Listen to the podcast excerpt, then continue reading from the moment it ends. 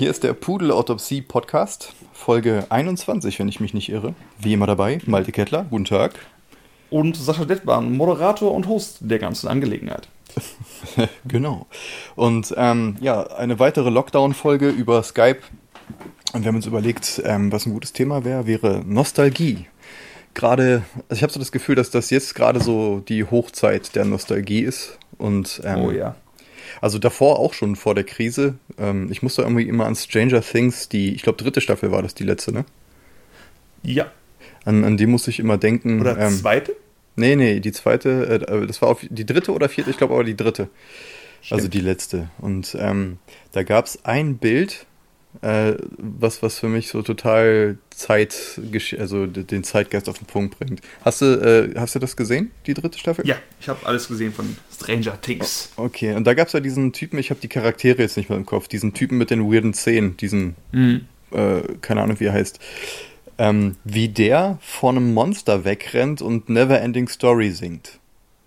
Hast yep. du dies? So, und das ja. ist für mich so dieses, ne, irgendwie quasi, äh, wir als Menschheit äh, haben Global Warming und alles, was gerade total, äh, wie so, Achtung, Achtung, uns jagt. Und weil wir keine Lust haben, uns damit zu konfrontieren, rennen wir davor weg und suhlen uns in, in 80er Jahre vergangenen Zuckerpop. Irgendwie. Ja. Das, das fand ich so als Sinnbild so herrlich und ja, irgendwie. Deswegen unser Thema Nostalgie.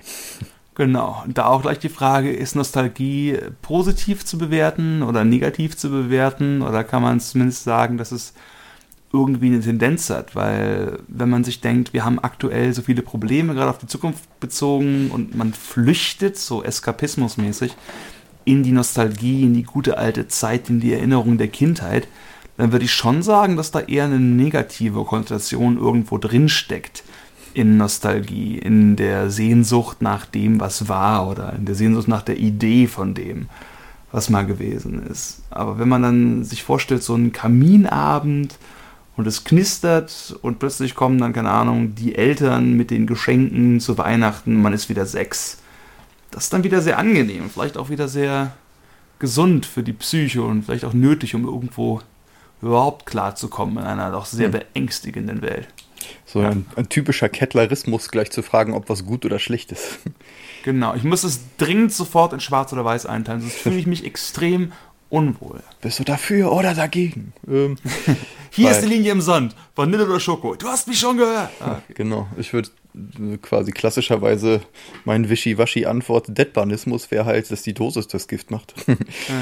Und ähm, also äh, klar, es ist halt äh, ziemlich übersättigt und ähm, es hat diesen bitteren Nachgeschmack der Regression, ne? dass die Flucht ins Bekannte, so das Abwenden vom Chaos der Welt hat ja auch immer was mit Stasis, mit einfach Starre zu tun und sich nicht mhm. weiterentwickeln und so eine Rückeihung in einen, in einen friedlicheren Zustand auf der einen Hast Seite. Du gerade Rückeihung gesagt? Ja.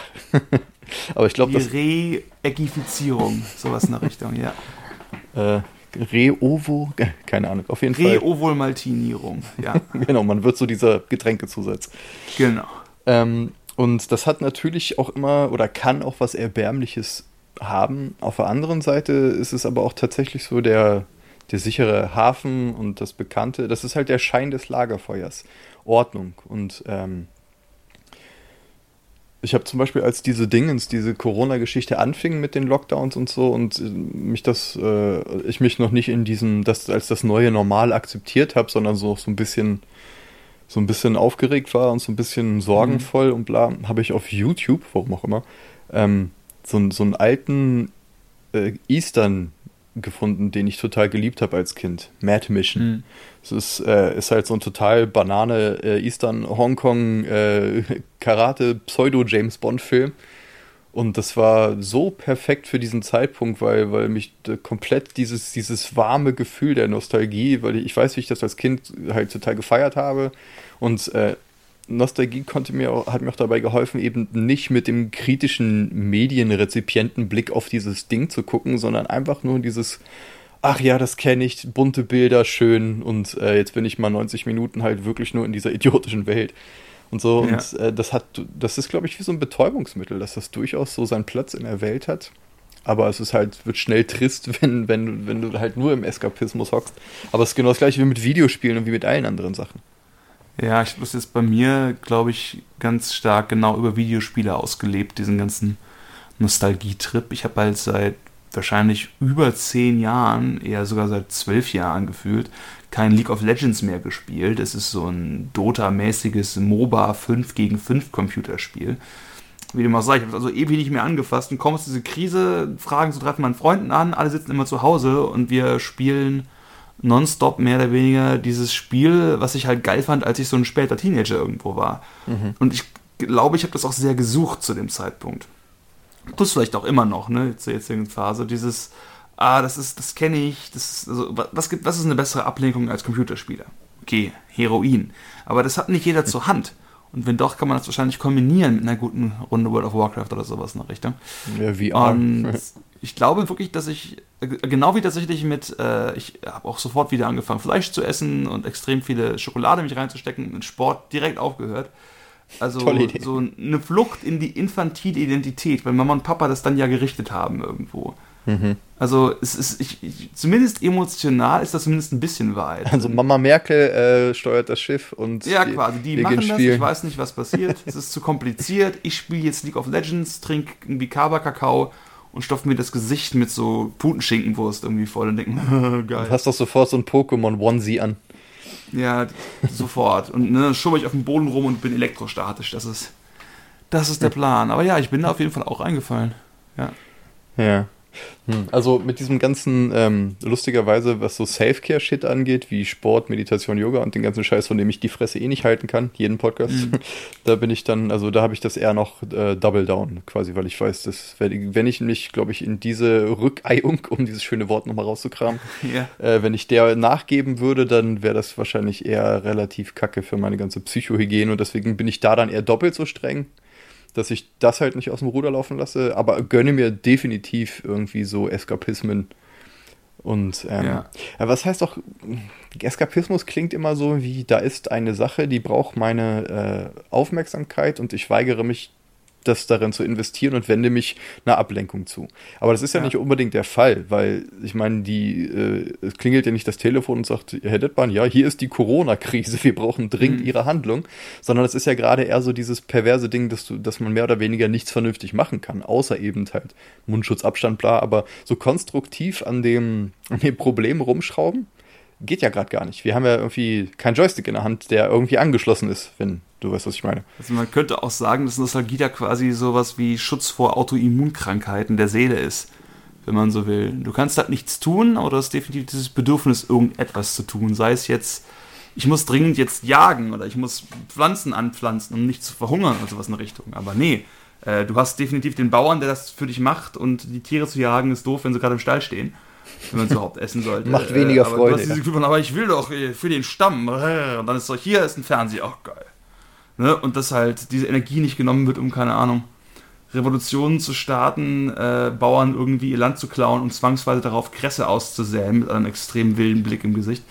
Äh, sowas in Richtung. Das also. Ja, die deutsche Kresseagentur. Ne? Wenn man sich. Ja, die deutsche Kresseagentur. Ja, das wird auch im Dead Badophon durchgegeben. Schnell, schnell, schnell, wir brauchen mehr Kresse im Land lassen Sie mich durch, ich habe das Saatgut dabei.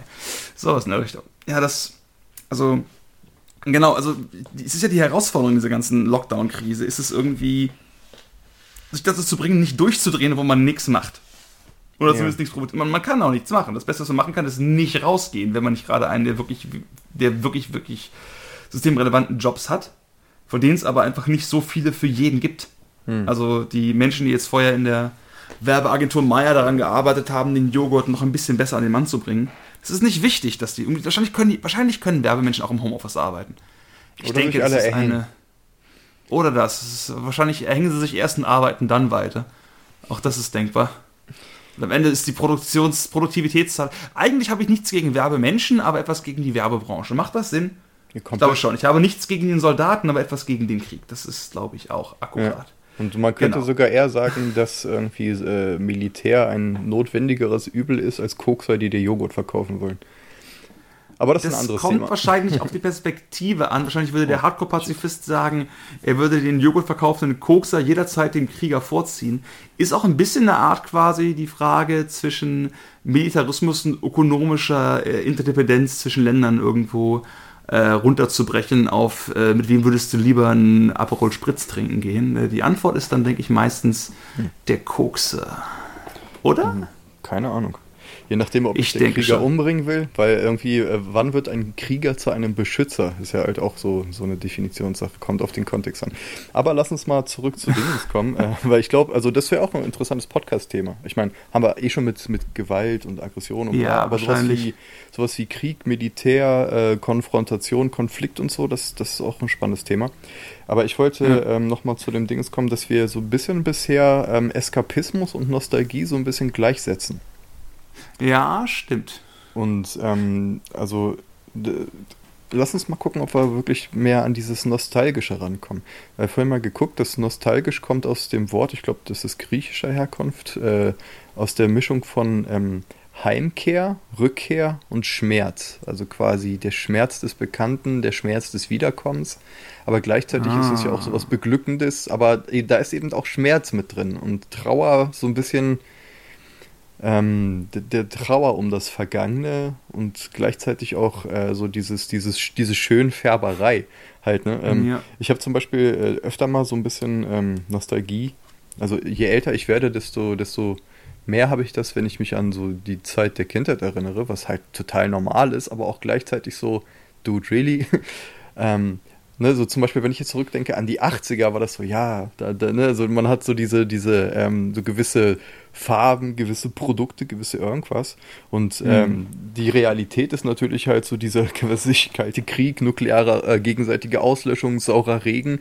Das war alles vollkommen irgendwie äh, die, die Pistole an der Schläfe. Aber eben, weil man weiß, dass es ein Happy End hatte, also jetzt einfach nur, weil 80er irgendwann vorbeifangen, die 90er ja. anfangen und im Kopf dieses Kapitel zu ist, kann man sagen, nee, das hat ein Happy End. Dadurch, dass ich das gefühlt weiß, dass das das Happy End hatte, sind all diese Bedrohungen nur so, ach ja, Gespenster aus der, weißt du, der, der Kleiderständer, äh, äh, Also schon? wird jede Lebensperiode, die einen nicht umgebracht hat, früher oder später nostalgisch eingefärbt, wenn man genau weiß, das hat mich aber nicht umgebracht. Ja, ich denke hey. schon. Das ist so wie, wie, äh, ne, halt irgendwie, wenn man irgendwie so Künstlerbiografien liest von irgendwelchen Leuten und dann sieht, oder, oder dann, dann hört man so von irgendwelchen fürchterlichen Jahren, die die hatten mit irgendwelchen Drogensüchten und bla, wo du weißt genau, äh, alles geht gut aus, weil du liest ja das Buch und irgendwer hat ein Buch ja, über den ja. geschrieben und deswegen muss er ja jetzt irgendwie erfolgreich gewesen sein.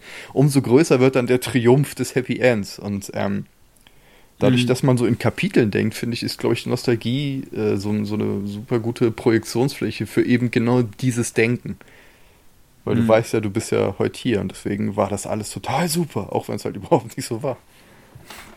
Ja, gibt es nicht diese berühmte Zeitfenster, was den Menschen quasi immer als eine ideale Periode vorkommt, immer 20 bis 40 Jahre irgendwie zurückgedacht? Und wahrscheinlich jetzt gerade denkt, natürlich sind jetzt gerade die frühen 80er die ideale Periode. Ich glaube, du weißt auch noch, als wir die Hippie-Zeiten, die 70er alle voll geil fanden. Also alles auch breitkulturell tatsächlich. Mhm. Ne? Also nicht bloß die Hippie-Phase, auch die Klamotte, die Mode, also wo das also auch tatsächlich äh, in der breiten Populärkultur so ganz stark wieder verarbeitet worden ist. Was es sicherlich in Ansatzpunkten, wenn man so an die Blumengrenze bei irgendwelchen Coachella-Festivals denkt, immer noch ist. Ähm, und dass es dann natürlich aber auch diese Sehnsucht gibt nach einfach Gesellschaftsformen, die auch noch einfacher wirkten. Also ich glaube, dass das bei Nostalgie ist es ähnlich wie dieses, du weißt, dass du nicht gestorben bist, ist es auch dieses Gefühl von, es ist etwas, was man zuordnen kann, was man einordnen kann. Es ist mhm. so, die ganzen Akteure haben ihre Spiele gespielt. Es ist klar, wer was was gemacht hat. Wenn du jetzt zurückreisen könntest und dich äh, auf Position X begeben würdest, könntest du grob sagen, das geht dann nach Y, was natürlich in jeder Art von Gegenwart unmöglich ist, weil keiner weiß, wohin die Reise geht und all diese großen Gefahren noch echt sind. Ich meine, wahrscheinlich wird man oder mit Sicherheit sogar, irgendwann mal nostalgisch auf diese Corona-Zeit zurückschauen und sagen, weißt du noch, diese ersten zwei Wochen, als wir alle wie irre dem äh, Krankenhauspersonal aus den Fenstern raus applaudiert haben. Ja, ja, das war ganz toll. Hm. Da sind wir uns wirklich näher gekommen, bevor der Cyberfaschismus endgültig seine Wurzeln gesetzt hat ins Herz der Gesellschaft. Sowas in der Richtung. Mhm. Ja, im Nachhinein also, dieses, dieses äh, rückwärts gesehen macht immer alles Sinn. Das ist wie in jeder Biografie halt. Ne? Man erkennt ja, dann ja. oder denkt Zusammenhänge zu erkennen. So, ja, das ist mir das und deshalb passiert, weil das und das war. Aber so in der Gegenwart ist alles immer nur Nebel, Chaos und Wahnsinn. Ja. Aber irgendwie man vermisst ja. Also ich, zum Beispiel, es gibt ja viele von diesen Nostalgiegeschichten von Leuten, die das vermissen, was sie früher, die vermissen das, was sie nicht hatten. Wenn du weißt, was ich meine. Diese typische altdeutsche, wir hatten früher keine, keine Smart TVs. Wir mussten noch aufstehen, um den Kanal zu wechseln. Ne? Mhm. Zum Fernseher hin, Knopf und wieder zurück. Wisst ihr eigentlich, wie das war? Ihr könnt euch das gar nicht vorstellen. Ne? Und das, also das, was eigentlich genervt hat, aber vielleicht zu dem, wie das jetzt ist, ist so, hat uns aber zu stärkeren, besseren Menschen gemacht, dass wir den Kanal noch wechseln mussten oder das genau. Wasser selber schöpfen mussten aus irgendwelchen Brunnen oder ja. dass wir noch gezwungen waren, äh, SMS mit diesen drei Buchstaben auf einer Nummersystem zu schreiben und wie schnell wir damals waren. Das waren Skills, die habt ihr alle gar nicht mehr. Hm. Ich hatte das so was in der Richtung. Das, also, ne, also ja. es wird das vermisst und das glorifiziert, was eigentlich, wenn man in dem Moment ist, wahrscheinlich als einfach nur nervig, wenn dir einer sagt, hier, hier ist eine Fernbedienung, und du wahrscheinlich sagen, geil, gib mir die sofort. Aber irgendwie kann man sich das zurechtspinnen, dass es besser war, als es das nicht gab, als man ohne Heizung geschlafen hat, als man härter und länger gearbeitet hat, weil das irgendwie auch eine Form von Stolz ist, diese harten Zeiten überlebt zu haben, sag ich jetzt mal, oder diese anderen Zeiten. Dieses typische, ach, erzähl mir du nichts, ich habe schon ganz andere Dinge gesehen. Ja. Was wir mit Sicherheit auch haben werden, wenn wir noch ein bisschen älter sind. Oder wahrscheinlich jetzt schon, wenn uns irgendwelche Sitzenjährigen einen erzählen wollen. Mit Sicherheit sogar. Ich muss gerade lachen, weil dieses die harten Zeiten überlebt, als man aufstehen musste, um seine so für, hm, ja, ist halt alles ja. so, so ein bisschen so eine Kontextfrage. Ne? Und ich glaube, wir hatten in der vorigen Folge oder irgendeiner Folge davor so ein bisschen, wo wir über Stoiker geredet haben. Ne? Diese Idee, ähm, dass ja einer von den Homies irgendwie meinte, dass es ganz gut ist, mal ab und zu irgendwie eine Woche nur auf dem Boden zu schlafen und nur Wasser zu trinken und Brot zu essen. Ja, ja. Und so, ähm, um eben diese Selbstver... Ah genau, das war eine Selbstverständlichkeitsfolge. Um die ja. Selbstverständlichkeiten eben als solche zu enttarnen und dass es sowas nicht gibt. Und äh, wenn man dann aber anfängt, plötzlich sich für einen harten Hund zu halten, nur wenn man mal irgendwie äh, Fernsehen hatte, was nicht 70.000 Kanäle hat, dann ist es halt ein bisschen lächerlich. Ne? Ja, aber dass der, dass der Durchschnittsstoiker sich selbst für einen harten Hund hält, ob das nun ist oder nicht, würde ich behaupten, ist auch korrelationsmäßig wahrscheinlich gegeben. Hm. Weil Philosophie und Mensch zieht sich ja irgendwie immer ein bisschen gegenseitig an. Würde oder ich jetzt mal so behaupten. Oder behaupte ich immer wieder gerne. Das ist akkurat. Hm. Ich überlege gerade, ob man diese Idee des harten Hundes, ob das so ein bisschen diese, wie man das mit der Nostalgie verknüpfen kann. Weil es ist eine Art von sozialem Instrument auf jeden Fall. Es bietet dir quasi in jeder Situation das Gefühl, dich innerlich und vielleicht auch diskursiv, wenn du mit anderen drüber redest, als für was Besseres zu halten. Ne? Du ja, und deine alten Leute, du bist älter als der Rest, du bist, ne, keine Ahnung, offensichtlich am, am Verfallen gerade, kurz davor, dein Gebiss austauschen zu müssen. Kannst aber trotzdem sagen, ja, aber diese jungen Leute heute, die jetzt gerade stärker sind als wir und gerade mitten im Saft stehen, ach, die haben es doch so leicht. Wenn wir jetzt heute an deren Stelle wären, wir wären also zehnmal so weit. Ja, aber ich glaube, das hat nicht unbedingt was mit Stoizismus zu tun, sondern das kannst du mit allem sagen. So wir Leute, die blaue Pullis tragen, wir wissen noch, was richtige Pullis sind, nicht so wie die Spastis, die rote Pullis ja, weil tragen. Die, weil die halt richtig kratzen, auf jeden Fall. Genau. Deswegen, ich glaube, das, äh, also ja, das ist ein Mechanismus, den man halt darüber bedienen kann, aber das, ich glaube, da kannst du alles nehmen. Ne, siehe, äh, guck einmal ins Netz auf Reddit, über was sich Leute streiten. Das ist so vollkommen egal, worum, weil es einfach nur ums Streiten geht. Ja. Ähm, ja, aber nichtsdestotrotz, klar, ähm, ist das so ein Ding. Und ja, hm. was, was mich auch irgendwie in letzter Zeit noch vor dem Lockdown so, ähm, ich komme irgendwie immer wieder auf diese Stranger Things Idee. Weil ich finde, das ist so ein perfektes Beispiel für, wie man mit Nostalgie eben umgehen kann, sowohl im Guten wie auch im Schlechten aus meiner Meinung rausgesehen. Weil zum Beispiel ähm, die erste Staffel von Stranger Things, finde ich, hatte war auch super nostalgisch, ne? weil also du hast halt diesen ganzen, dieses ganze Bühnenbild, äh, die, das ja. ganze Set und Setting, die Klamotten, die Musik, das, die Beleuchtung, die, die Frisuren, das sah halt wirklich alles aus wie so ein, wie so ein äh, Setpiece, also nicht Setpiece, wie heißt es, äh, wie so ein, es war halt äh, also total glaubwürdig in den 80ern stattfindend. Du kannst ja, ja, die Illusion halt glauben, dass du da gerade in die Vergangenheit guckst. Und das wirkte für mich total interessant, weil es diese Nostalgie Ecken gekitzelt hat im Kopf, aber trotzdem. Äh, und halt, ne, das ganze Drehbuch ist eigentlich nur äh, so, ein, äh, so eine Zusammenmischung aus allem, was, was damals was cool war. Ne? Irgendwie Stephen ja, King. Folgende Kram, fünf Filme. Spielberg, mhm. Äh, Stephen King, Steven Spielberg und ne, äh, quasi der, der, ganze Kram. Aber es hatte irgendwie das auf so eine charmante Art und Weise, fand ich halt gemischt, dass das irgendwie was, was mit hatte, weil das auch archetypisch war mit diesem ähm, Upside Down und bla. Und ähm, es wurde meiner Meinung nach dann immer trashiger, um dann in der dritten Staffel wirklich nur noch billiges Angebiedere zu sein mit halt dieser Geschichte.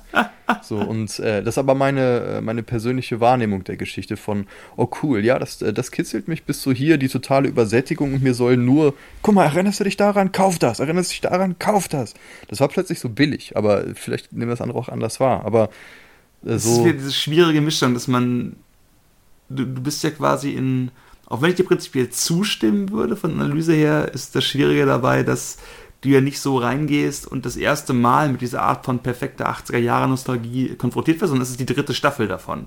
Mhm. Das heißt, du bist durch den Mir Exposure, bist, hast dich dem schon ausgesetzt längere Zeit, bist dann vielleicht nicht mehr ganz so leicht zu kriegen. Aber ich würde auch sagen, sie haben halt, glaube ich, wirklich dieses gesamte Lied durchgespielt, was einfach direkt an der Nostalgie noch zu einem anderen Film gezogen hat. Also es war ein bisschen wie quasi wir äh, wir nutzen Elemente davon zu, hier ist quasi äh, eine exakte Kopie dieses Dinges und dann quasi immer wieder wie so ein Fisch ins Gesicht geschlagen, so patsch, patsch, patsch, patsch, patsch. Hm.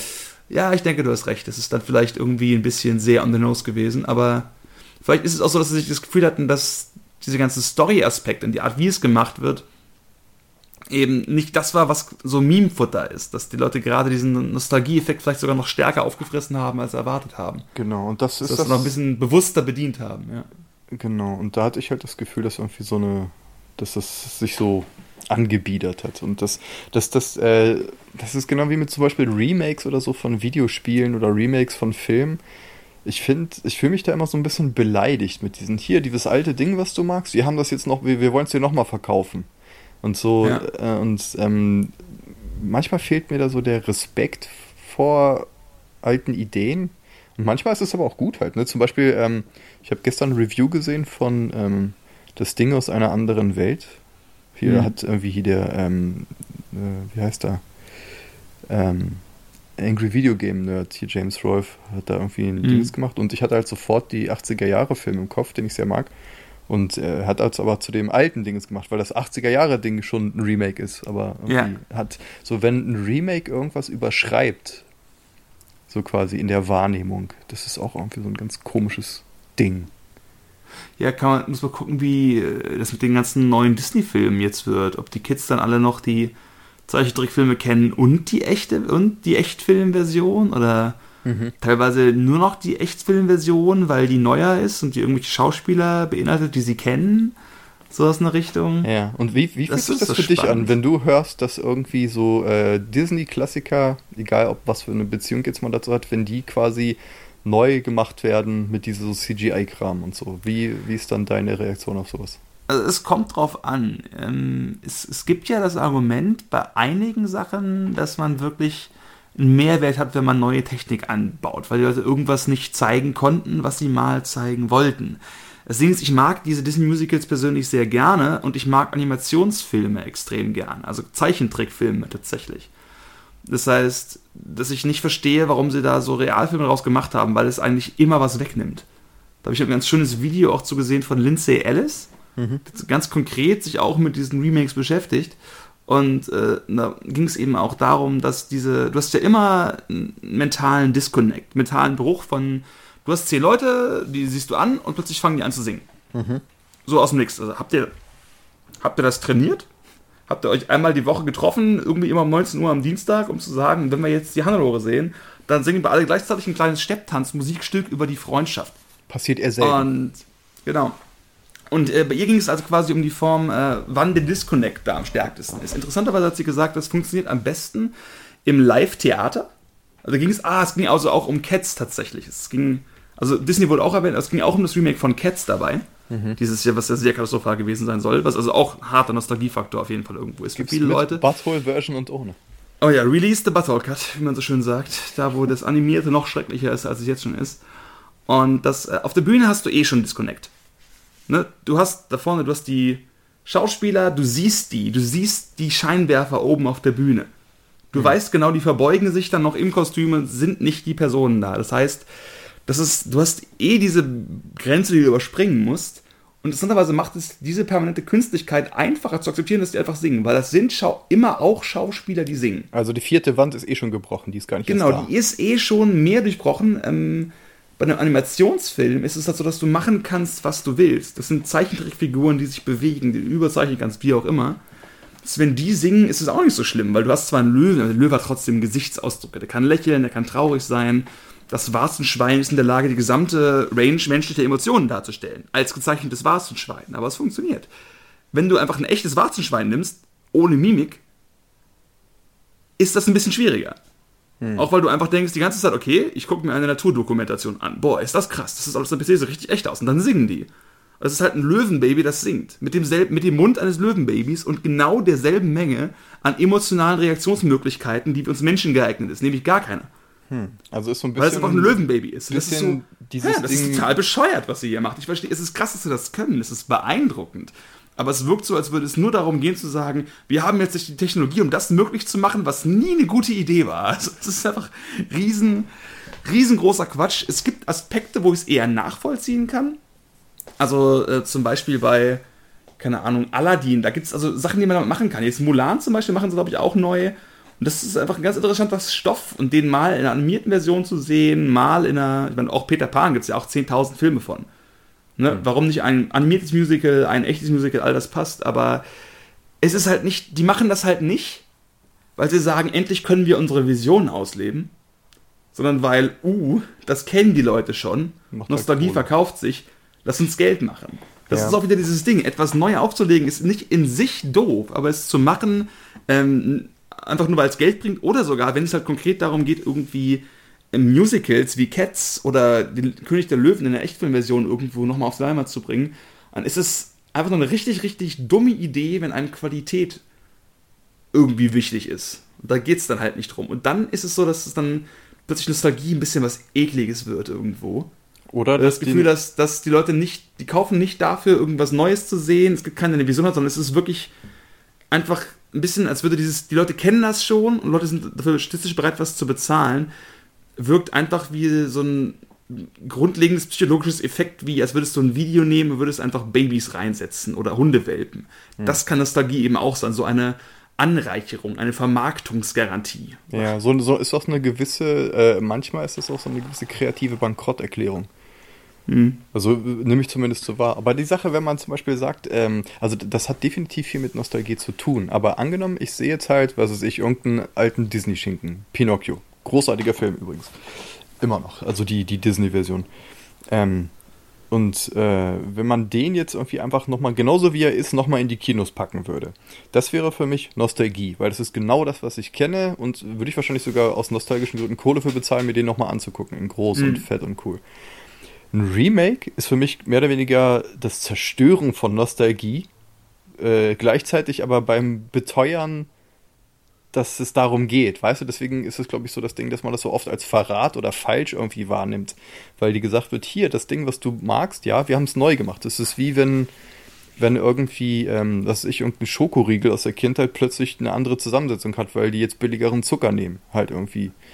So, dass du denkst, okay, das Ding, was ich, an was ich mich erinnere, wurde aus der Welt genommen, aber an, mit einem neuen Ding ausgetauscht, was so tut, als wäre es das alte Ding. Und da ist so ein gewisser Disconnect drin, irgendwie teilweise. Es ist quasi immer auch ein bisschen ein Angriff auf die Identität.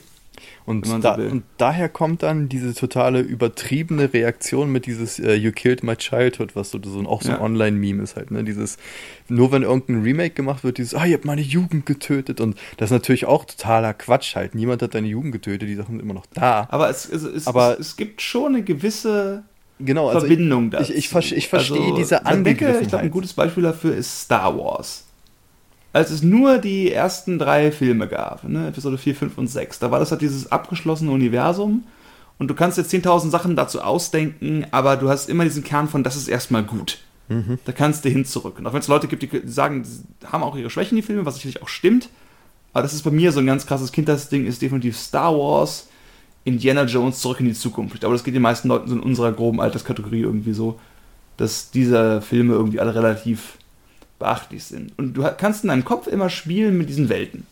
Aber das hat diesen offiziellen, das ist das, was es ist. Kann. Und jetzt wird dieses offizielle erweitert. und du denkst an Luke Skywalker, oder du denkst an Darth Vader und du denkst automatisch auch ein bisschen an diesen kleinen Anakin Skywalker aus Episode 1. Oder du denkst an Han Solo und denkst mhm. dann daran, wie er später irgendwo verlottert jetzt in einem von den neuen Filmen da sich hat erschießen lassen. Han Sano. Sowas in der Richtung.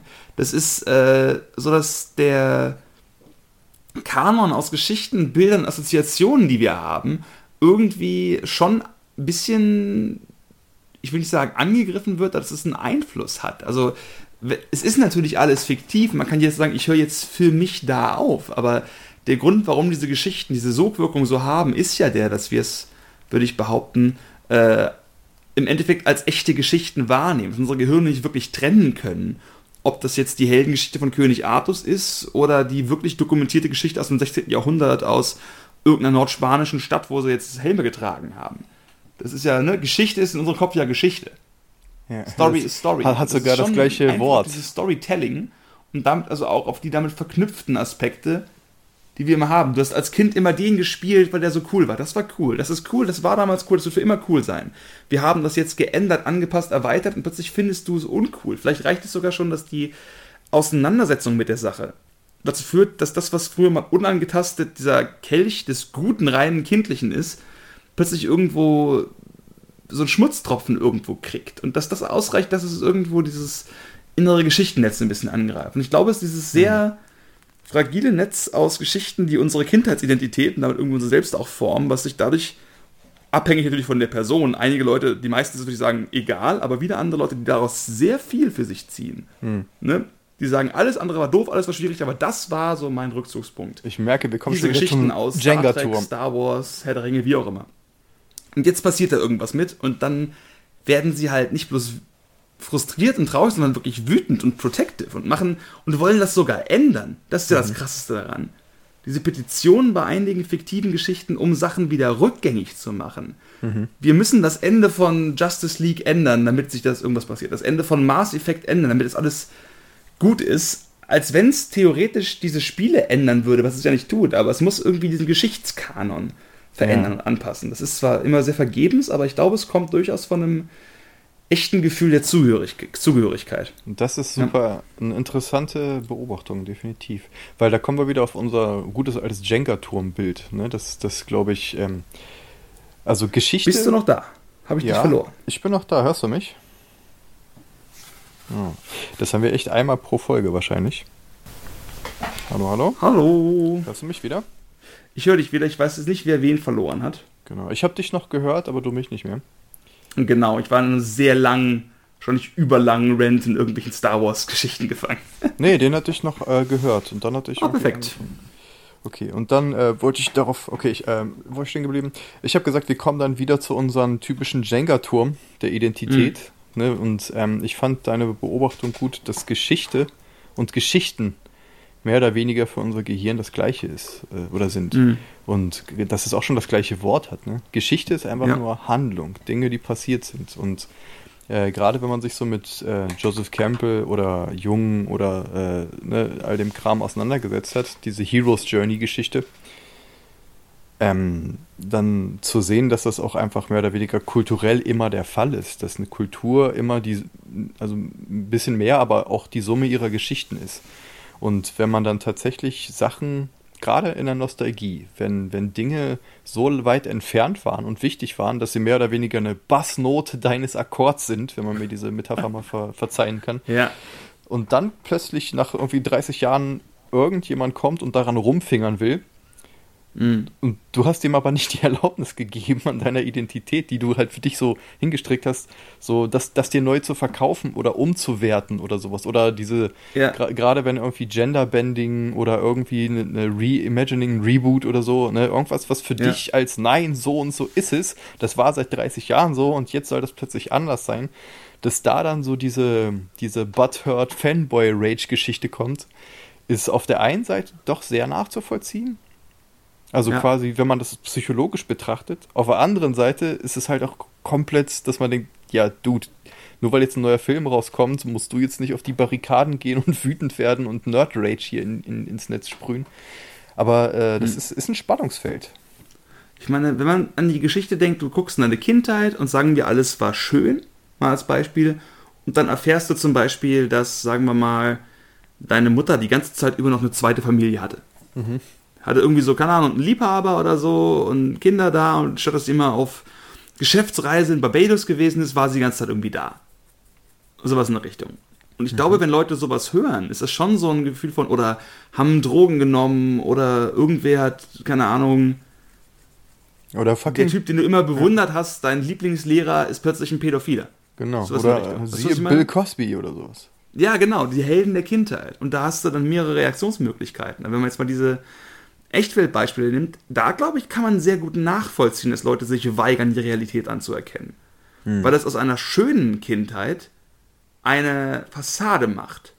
Das ist sehr schwierig. Und, und, wie gesagt, wenn man jetzt sagt, die echte Welt, die ähm, Welt der Fantasiegeschichten sind völlig getrennt, das macht keinen Sinn, dann würde man sagen, ja, dann macht halt der Nerd Rage keinen Sinn, aber das kann ich zumindest nachvollziehen. Aber ich glaube, es ist eben alles recht nah aneinander. Spannend finde ich, wenn es kombiniert wird. Wenn man also sagt, dass genau wie das du jetzt gerade meintest, so Genderbending. Es gab ja immer schon Transsexuelle, aber die wurden einfach immer relativ totgeschwiegen oder sie haben sich wesentlich schlimmer damit auseinandergesetzt, wir es heutzutage tun. Ähm, oder halt äh, Fragen wie Rassismus. Man schaue sich Deutschland an, aber natürlich auch gerne die USA mit dieser ewig langen noch äh, Rassentrennung und sowas in der Richtung dass, äh, wenn du dann sagst, okay, jetzt mal Butter bei die Fische, diese schöne Zeit, an die ihr euch erinnert, als ihr in euren Vorgärten gesessen habt, ne, und ihr habt das Geld bekommen vom Staat, weil eure Eltern den Zweiten Weltkrieg mitbekämpft haben und durften sie ein Haus bauen. All das war super rassistisch und äh, die schwarze Bevölkerung in den USA hat das gar nicht bekommen. Äh, und die ganze Zeit eure schönen Erinnerungen, alles wurde irgendwie quasi auch ein bisschen damit gekauft oder zumindest war es stark damit verknüpft, dass halt ein ganzer Bevölkerungsteil hardcore ausgegrenzt worden ist, was ihr aber gar nicht wahrgenommen habt. Hm. Sich dann dagegen zu wehren, ist zwar sachlich genommen falsch, aber extrem nachvollziehbar, hm. wenn es eben an diese Identität der glücklichen Kindheit geht. Ich glaube, es ist ja extrem verunsichert, wenn das, was wir für wahrnehmen, als unwahr gegeben wird. Wenn hm. ich diese Pille aus Johanniskraut nehme, heile ich damit Mumps, Mumps, Diphtherie, wie auch immer. Mumpf tust du nicht, ne? dann wird es immer Leute geben, die wahrscheinlich bis zum Ende ihres Lebens sagen, nein, ich wehre mich dagegen. Das gilt ja sogar für Ärzte und Physiker und Leute, die in Wissenschaftsbereichen sind, dass die, das ist so schön, ein Paradigma wechselt sich erst dann, wenn die alte Generation ausstirbt. Ja, mit Grabstein. Das, genau. genau, das gilt für die größten Hallen der Akademie, wo Leute eigentlich jederzeit das Neue einfach nur durch wissenschaftliche Studien sehen sollten und dann sagen würden, aha, das ist die Wahrheit. Aber mhm. wir halten an dem Kram total fest. Und ich würde sagen, dass da Nostalgie auf jeden Fall auch mit verbunden ist. Aber Nostalgie ist, ist so ein bisschen der Kleber irgendwie.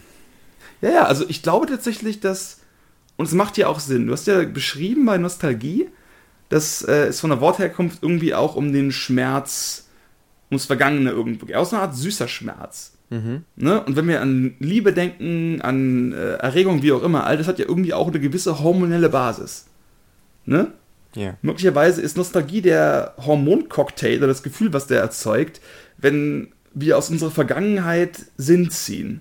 Wenn wir quasi äh, das Chaos des, der eigentlichen Vergangenheit, unsere eigenen Erfahrungen nehmen und in ein, in ein Gebäude reingießen. Das ist mhm. vielleicht ein bisschen schmerzhaft, weil es nicht mehr das da ist, aber es ist wirklich ein Fundament, auf dem wir stehen. Es kann halt so gebrochen sein, wie es will, aber es ist irgendwie wichtig für die Psyche. Es ist eine Art hormonell ausgeschattete Weltschaffung. Es wird ein Keine Baustein. Ahnung. Es wird definitiv ein Baustein. Aber irgendwie wo, schon, ne? Wo das ganze Chaos, äh, was, was damals, äh, was man, weil man erinnert sich ja irgendwie jetzt nie, äh, wenn man nostalgisch in die Vergangenheit guckt, an die ganzen Sachen, die fürchterlich für einen waren oder ungewiss ja. oder was ich was. Und wenn man es tut, wie gesagt, dann war das richtig, richtig gut, dass man den Fernseher zu Fuß umschalten musste. Was für ein Horror. Äh, und ja, weil äh, quasi aus, aus der aus der Tatsächlichkeit, äh, die immer aus Chaos und Ordnung besteht, wird halt das Chaos rausgeworfen und selbst oder dann auch noch, wie du gerade meintest, zum, zum äh, Kosmos oder zur Ordnung ähm, deklariert. Und dann wird es halt abgeheftet und archiviert. Und dadurch äh, ist das von was Lebendigem, ne, auch was irgendwas, was sich ändern kann, zu was Statischem geworden. Und ich glaube, ja. daher und darauf bauen wir dann. Und ja. äh, weil es ganz, ganz schwer ist äh, anzuerkennen, dass es nie dieses Statische gibt. Alles ist immer irgendwie, selbst, selbst die tollste Kindheit, wenn du tatsächlich anfängst, über Dinge nachzudenken, werden dir Sachen auffallen, die eben nicht perfekt und toll waren, weil es nichts gibt, was immer nur perfekt und toll ist, weil alles immer ambivalent ist irgendwie. Mhm. Und äh, wenn nicht für mich, dann für wen anderen. Siehe zum Beispiel äh, ne, halt irgendwie so die Boomer-Generation, die halt irgendwie sich für ein Apfel und ein Ei ein Haus und einen Garten und alles holen kann. So ja, da, da musste halt auch mal ein Weltkrieg für stattfinden und irgendwie Unterjochung ja. von was ist ich wem. Und äh, das ist schwer, an diese Konstrukte ranzugehen, wenn man sein, in Häkchen, ich sag mal, naives Weltbild beibehalten will. Und ich meine das auch gar nicht so top-down-Zeigefingermäßig. Ich glaube, Menschen neigen dazu, das Weltbild so naiv wie möglich zu gestalten, weil alles andere einfach erdrückend komplex und anstrengend ist, dass wir quasi mehr oder weniger immer diese Komplexionsreduktion irgendwie machen müssen, um halt nicht komplett durchzudrehen.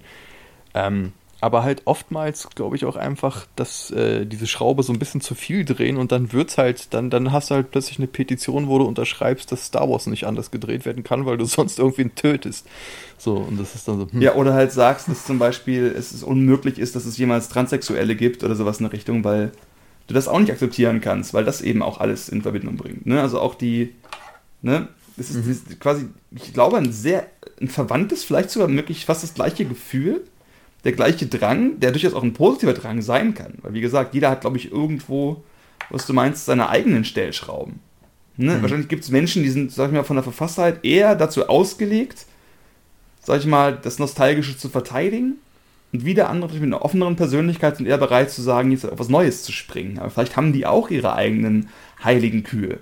Jeder. die nicht geschlachtet werden dürfen. Aber wahrscheinlich sieht man die selber gar nicht so sehr. Ja. Und, und, und deswegen ähm, ja. ist, ist, dieser, äh, sorry, dass ich unterbreche, aber genau das, da, mhm. genau das ist das Ding zwischen äh, konservativ und, und, äh, und, und quasi offen und kreativ und Chaos, äh, dass das so wichtig ist, deshalb mit den anderen zu reden. Dass Leute, die halt sehr konservativ sind, äh, deine Traumtänzerei wahrscheinlich irgendwie sehen und, äh, und vice versa. Dass es so wichtig ist, dass man einfach kapiert, dass man alleine nie das ganze Bild sehen kann und auch als Gesellschaft nicht halt, ne? sondern wie oft gibt es so äh, geteilte äh, Wahnvorstellungen. So ein ganzes Volk irgendwie hat eine gewisse Neurose oder ein gewisses Trauma. Ja, ja. Und dann, dass man seinen Frieden damit macht, dass es nie perfekt ist und dass man einfach weiß, okay, äh, auf also quasi bei all den Dingen, egal wie sehr oder wie sicher sich das anfühlt und sowas, dass dieses, dass man immer dieses Sternchen dahinter hat, so, das basiert aber nur auf meiner Realitätswahrnehmung und vielleicht lese ich fünf Bücher und sehe die Welt komplett anders.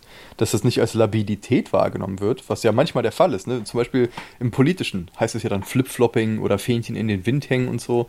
Und äh, nat natürlich gibt es das, dass sich Leute einfach anbiedern an den Zeitgeist. Ne? Irgendwie, ach, ihr wollt plötzlich, dass die Schwulen heiraten? Okay, yay. Oder hier, ich will das jetzt auch. Ich will das, was ihr wollt. Dieser geile Parteispruch. Ja. So, und äh, das, das ist natürlich auch so eine gewisse fehlende Integrität irgendwie.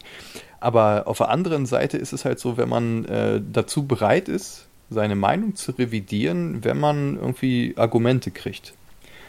Das ist eine echte Arbeit an sich selbst, das zu machen. Es gibt ja. zum Beispiel bei Reddit ähm, so eine interessante äh, Community, die heißt Change My View die ist dann wirklich dazu da, für Leute, die sich mit irgendeinem Thema auseinandersetzen und denken, hm, okay, ich habe hier die und die Meinung, aber ich würde gerne gute Argumente dagegen hören und bin auch bereit, meine Meinung zu ändern und will nicht einfach nur einen stumpfen Schlagabtausch haben, sondern tatsächlich hören, was andere zu sagen haben. Und äh, ne, dann ist das dieses typische Reddit-Ding und so und das geht auch manchmal schief, aber ich finde so diese generelle Haltung finde ich total gut und das ist aber schwer, die zu kultivieren, wie man bei sich selber merkt halt. Ne? Äh, und gerade wenn man irgendwie wunde Punkte hat und jemand dann da reinpiekt und du merkst, okay, ich habe gerade total stark reagiert, emotional, das ist immer so ein Zeichen ja. für, ah, okay, da ist wohl mein Blindspot und warum ist der da? Und dann auch, kann ich mir das verzeihen und ne, so dieses, dieses Ding. Ja. So, weil wenn du zum Beispiel sagst, du hast eine tolle Kindheit und dann kommt jemand und sagt halt, ja, das ist aber nur, weil deine Familie meine Familie unterjocht hat.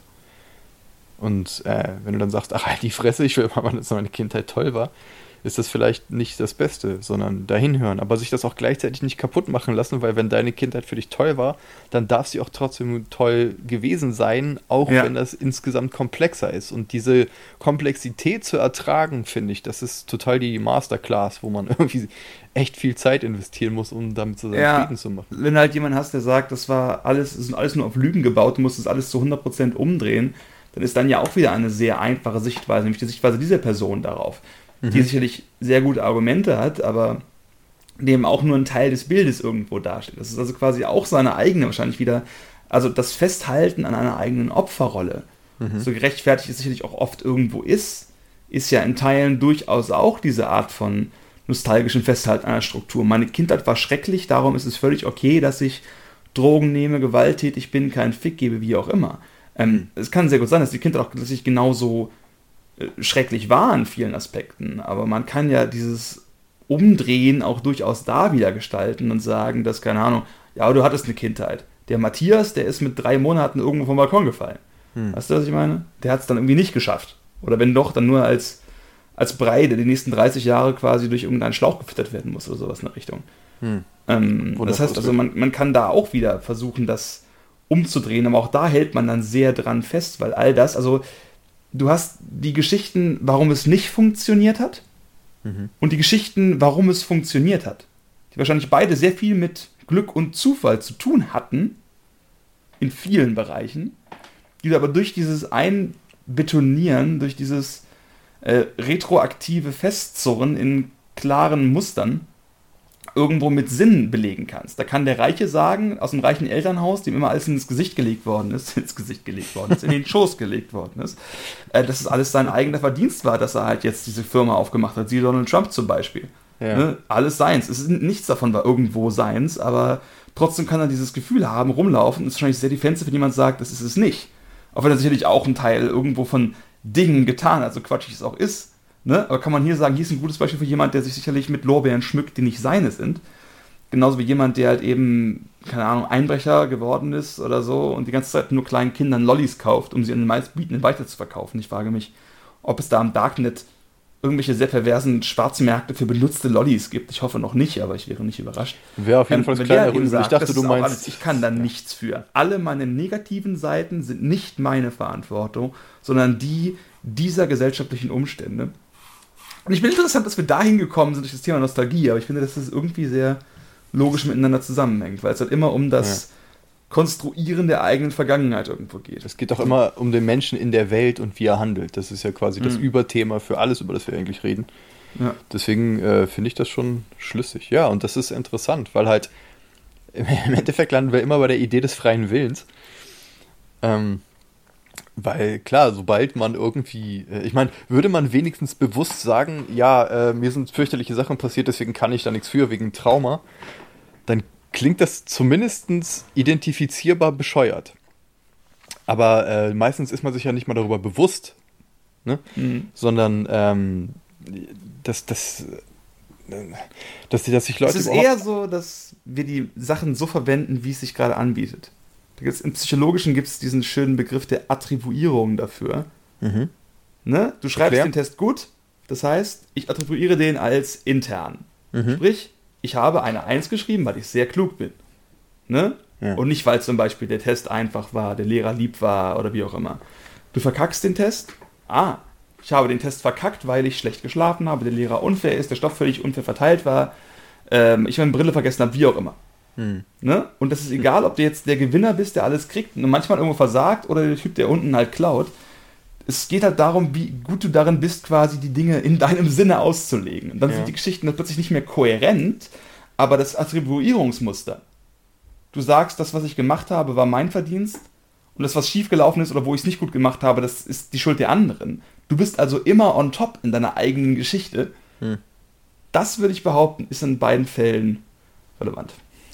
Ja, willkommen in der post postfaktuellen Welt halt, ne? Weil ähm, das ist dann schwer, sich auf Tatsachen zu einigen, wenn die meisten ja. Sachen Interpretationssache ist. Da haben die Postmoderne, also da hat die Postmoderne echt schon einen guten Gedanken, so dass, dass es echt yes. verdammt schwer ist. Deswegen äh, ist, ich finde es halt trotzdem so, dass du nicht sagen kannst, alles ist jetzt irgendwie ähm, konstruiert, aber Alles ist konstruiert, sagt das dem Meteorit, der gleich auf dich drauf fällt. Ja, aber eben viel zu vieles. Und ich glaube, äh, um bei dem Punkt waren wir vorhin schon, dieses sein Frieden damit machen, dass man halt komplett überfordert ist und einfach sein Bestes tut.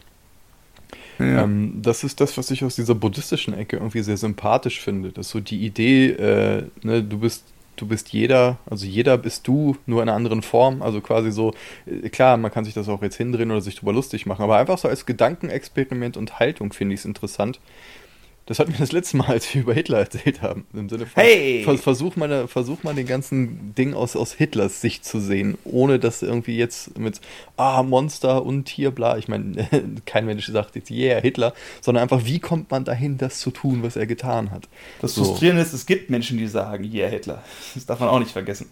Ja, klar. Aber ich meine, zum Beispiel, Ja. das, da könnten wir uns, glaube ich, als Gesellschaft darauf einigen, äh, äh, postfaktuell hin oder her, dass das Bullshit ist. So dieses, die Idee, Ja. dass man mal einfach, was weiß ich, wie viele Leute über den Jordan ballert, weil einem das nicht passt, äh, das klingt erstmal per se etwas unsympathisch und da könnte man halt. Das passt mir nicht, ich verlage ein Maschinengewehr. Hm, okay. Vielleicht sollten wir ihm das nicht geben. Aber er fragt so lieb, guckt er seine Augen an. Kann ich, can I has machine gun, please? Ah. I can has. ja, und dann halt, äh, also quasi, ich glaube, diesen Satz habe ich auch bestimmt schon 80.000 Mal gebracht, aber ich bin mir nicht so fein dazu, ihn nochmal auszupacken. Ähm, nur weil ich weiß, dass der Hund äh, quasi nichts dafür kann, dass er äh, Tollwut hat, muss ich mich trotzdem nicht beißen lassen. Und so dieses Ding, wenn man, wenn man einfach Kontakt hat mit Leuten und du siehst, wo das Trauma ist, zum Beispiel bei dem Mhm. Butthurt Fanboy mit der in Fanrage irgendwie quer durchs Internet flamet Ja. und irgendwie äh, halt so total der toxische Pimmel ist, dass man sagt, ja, okay, ich, ich sehe deinen Schmerz, das rechtfertigt jetzt, also ich lasse mich trotzdem nicht so von dir behandeln und ich finde auch nicht, dass das richtig ist, dass überhaupt irgendwer so behandelt wird, aber ich Mhm. sehe deinen Schmerz und kann versuchen, so ansatzweise empathisch zumindest zu sehen, wo er herkommt und sehe dann nicht so eine, so eine Verdorbenheit im Kern, sondern einfach die geteilte menschliche Erfahrung der Überfordertheit. Und äh, so zen as fuck kann ich natürlich auch nicht sein, aber ich wäre es gern. Also das ist ein gutes Ziel, finde ich. Ja, das ist immer das sind die Überlegungen, die man dann hat, wenn man nach dem Road Rage nach Hause kommt, sich Kamillentee gemacht hat und meditiert hat. Ja. Äh, Also in, in den Momenten, wo das Leben es mir abverlangt, reflektiert den ganzen Kram zu machen, bin ich noch sehr weit davon entfernt. Das muss ich auf jeden Fall sagen. Und das ist jeder. Ah. Aber ich glaube, wenn man Mhm. halt äh, zumindest hin und wieder mal in, in, in diesen Sweet Spot irgendwie reinkommt, sei es halt, wenn man halt mal irgendwie einen guten Tag hatte oder irgendwie, dass man, also versucht zu kultivieren, dass man, äh, ich meine, Mindfulness ist ja eigentlich nichts anderes, also dass man versucht, Keile in diesen Autopiloten, in diesen Strom zu, zu, zu treiben und äh, kurze Momente des sich des, des Evaluierens, des Ach so, das mache ich gerade hat. Und wenn man das Mhm. immer wieder macht, ist das so ein bisschen ähm, wie wenn man sich zum Beispiel angewöhnt, eine gute Haltung zu haben oder so. Das wird jahrelang irgendwie erstmal total der Kampf sein, aber irgendwann schleift sich das so langsam ein, dass man zumindest ein bisschen besser ist als vorher. Und wenn man dann nicht in Absoluten denkt, im Sinne von entweder ich bin übermorgen Buddha und der Erleuchtete oder ich lasse es für immer und knallala ab. Ne? Also wenn man einfach auch da wieder diese Softness mit reinbringt, dieses Ja, es ist ein Kampf gegen Windmühlen und es wird nicht viel bringen und trotzdem lohnt sich das, das zu machen. Ich glaube, das ist eine ganz gesunde Haltung, die aber gleichzeitig so anstrengend ist, dass man die auch super oft einfach nicht hinkriegt und einfach denkt, ah, weißt du was, ich ziehe mir mein Onesie an und gehe fucking Super Nintendo mit meinen Freunden spielen Ja. und lass Mama Merkel machen und sich auch das zu verzeihen, ohne sich dann wieder aus dem Selbstvorwurf das nächste Seil zu, Seil zu häkeln, weißt du?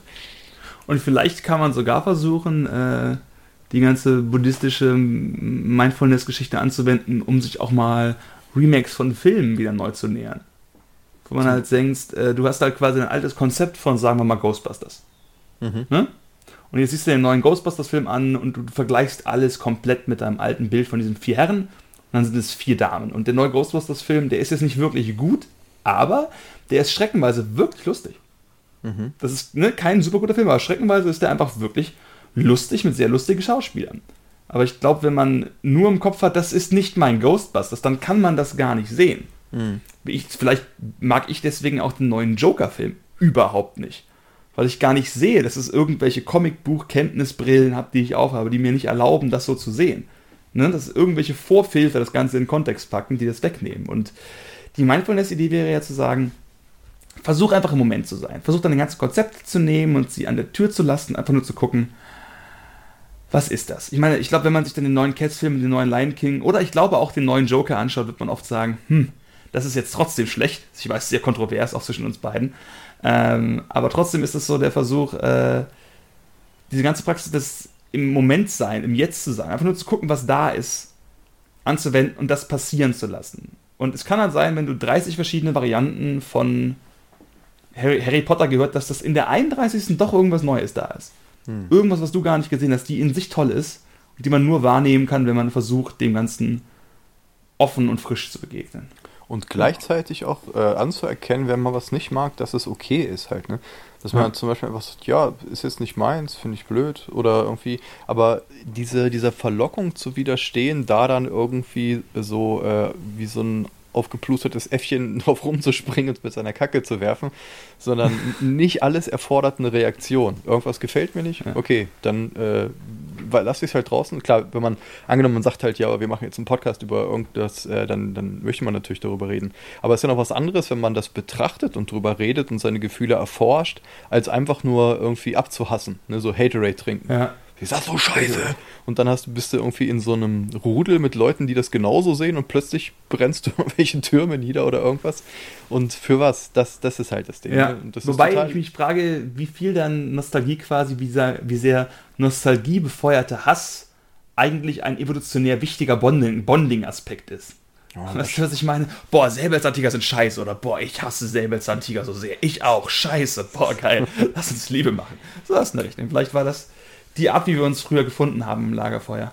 Und, und gemeinsamen Hass gegenüber dem Gefühl von Sand in der Unterhose. Und auch immer noch sehr finden, ne? Also so Special ja. Interest Kram, weil Aversion ist ja äh, sehr starkes Ding und äh, hatten wir auch schon x-mal das Thema, dass, dass Aversion halt auch immer leichter nach außen hin zu vertreten ist, als äh, sich zu irgendwas hingezogen fühlen, weil du halt ja. deutlich dann, du bist unverletzlicher, cooler, ne? ich bin der Typ, ich ja. finde das scheiße, dann, das ist äh, immer irgendwie, zumindest in unserer Kultur, leichter dazustehen, als wirklich ehrlich zu sagen, ich finde das und das gut.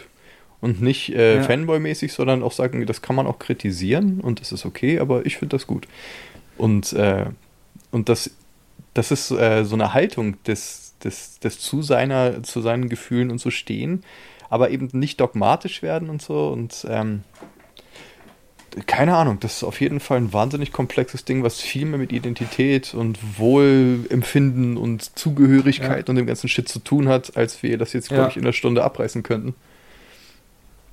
Wahnsinnig aber vielleicht Ding. kann man auch sagen, dass Nostalgie ist so eine Art goldener Panzer, der einen aber auch sehr einsperren kann und einen daran hindert, vielleicht auch mal das Schöne im Neuen zu sehen.